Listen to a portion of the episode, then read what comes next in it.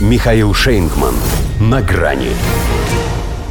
Петух проклюнул или апогей. МИД Франции возглавил муж нового премьера. Здравствуйте.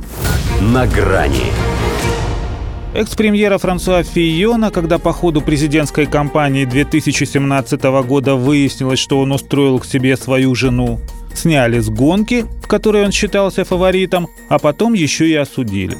Теперь же Эммануэль Макрон, который тогда именно благодаря этому чудом пролез в Елисейский дворец, назначает главой кабинета ЛГБТ-кадра и дозволяет тому отдать Министерство иностранных дел его второй половинке. И это совсем не то же самое. Ибо у Габриэля Атталя и Стефана Цезурне гражданское партнерство, а не семья. Поэтому о семейственности во власти даже заикаться нельзя.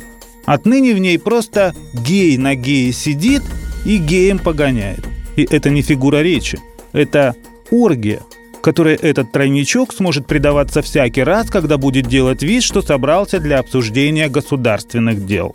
Что касается профессиональных качеств нового главы внешнеполитического ведомства, то широкой французской общественности они неизвестны. Но судя по фактам его биографии, это тот случай, когда говорят «у него жопы-то побольше», Впрочем, он и на 4 года постарше 34-летнего Габи. При Эммануэле Стефан с первого дня первого срока. Числился советником, стал евродепутатом, сейчас генсеком пропрезидентской партии Возрождения. Если выбирать лишь из их семьи, пардон, партнерства, то он и заслуживал предпочтения. Но Макрон после Элизабет Борна решил сохранить в правительстве женское начало – Свечку, конечно, никто не держал, но все знают, кто в паре Атальцы Журне – жена. Не каждый настоящий мужчина смирится с тем, что его супруга не только больше зарабатывает, но еще и руководит. Но, во-первых, где вы нашли настоящего мужчину?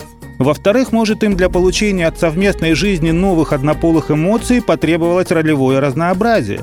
И друг семьи пошел им навстречу.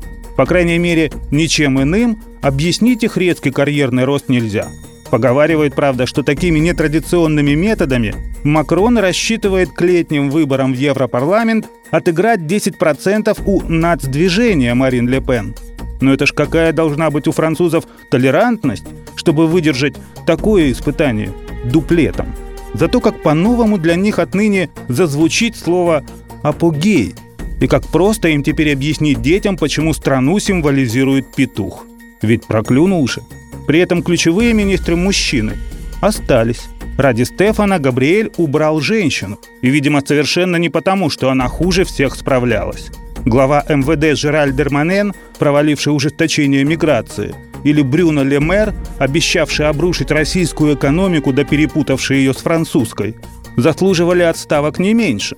Но лишней оказалась Катрин Колонна, потому что колонна должна быть одна, в ногу идущая на прайд. И неважно, ход конем это или лошадью, в любом случае Макрон пошел буквой «гей».